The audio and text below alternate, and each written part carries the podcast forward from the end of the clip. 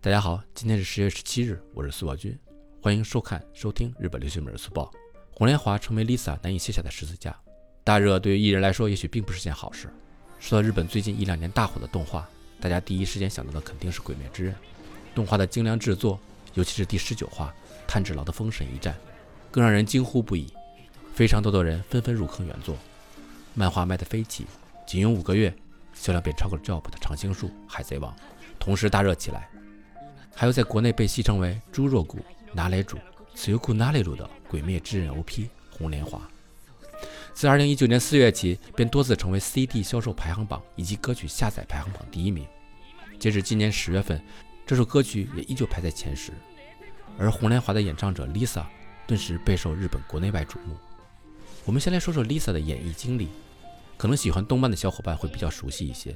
在2010年还未正式出道的时候。以优异的名义为动漫《Angel Beats》演唱了歌曲。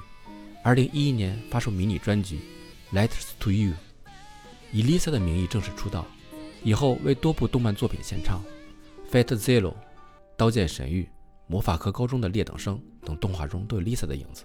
2014年、2015年，Lisa 都成功的在日本武道馆举行了个人演唱会。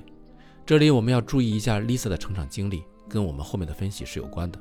看似顺风顺水的发展。却在一七一九年迎来了不安和纠结。Lisa 曾在采访中表示，感觉人生时刻都在奔向终点，所以当下就要使出全力。在一脚迈入三十岁的时候更是如此。我无法想象自己三十岁之后的十年会是怎样的，只能自己全力奔跑。结束的时候，就是自己燃尽的时候，所以觉得非常痛苦。而将这一切改变的，便是登上了两千一九年日本红白歌会的舞台。让红莲华令世人皆知，可以说红莲华使得 Lisa 拥有了新的希望和目标，但同时，红莲华也成了 Lisa 所背负的十字架。为什么这么说呢？第一，人有一种主观特性，就是喜欢给别人打上标签。Lisa 在采访中曾经说过，自己给人动漫方面的印象过于深刻，目前无法摆脱。之前我们所提到的 Lisa 的演艺经历，从 Angel Beats 到鬼灭之刃。这十年的演艺生涯，使得他已经被大众打上了动漫歌手的标签，尤其是红莲华的大热，使得动漫歌手的印象更加深刻了。当然，并不是说动漫歌手这个标签不好，而是本身的上升空间有限。毕竟，动漫歌手相较于整个日本乐坛来看，只是比较小的一部分，受众摆在那里。红白歌会历年也有动漫歌曲登场，但只是一小部分。在日本人眼中，动漫歌曲和一般歌曲是有区别的。虽然也有动漫歌手，比如水木奈奈突破了标签印象，成功的在西武和东京巨蛋举办了演唱会，但这也是极少数。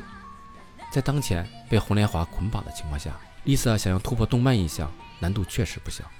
第二，人还有一种主观感受，就是审美疲劳。自从一九年四月红莲华大热之后，如果是在日本生活的小伙伴，你们可以回想一下看看，是不是大街小巷走到哪儿都放着红莲华？国内的小伙伴也可以回想一下，各大平台的不断推送，在这样的轮番轰击下，已经有不少人表示已经听腻了，不想再听了。其实这也很正常，热门歌曲都会经历这样的过程。米津玄师就曾经在采访中表示，自己去餐厅吃饭的时候，餐厅一直循环的播放着《Lemon》，然后他自己也被烦到了。而目前 Lisa 受邀演唱最多的，应该就是《红莲华》了，毕竟是当下最火的曲子之一，主办方要求也在所难免。但不了解的人就会以为 Lisa 只会这一首歌，给人一种一发屋的感觉。而一发屋指的就是单靠一个作品大红大紫，没有过多的本事，导致随后便过气的艺人。但其实 Lisa 是拥有许多作品的实力派，但很遗憾，因为一首大火的作品却很容易给人造成误解。总结来说，《红莲华》是 Lisa 演艺生涯中达到的顶点之一，也是她难以卸下的十字架。这个月的十六日。他参加了 YouTube 知名音乐频道 The First Talk 的录制，演唱了《鬼灭之刃：无限列车篇》的主题曲《烟》。今后他将如何发展，苏宝君也非常期待。相关资讯链接都列在下面了，感兴趣小伙伴可以查阅。以上就是今天的日本流行美速报，那么我们下期见，拜拜。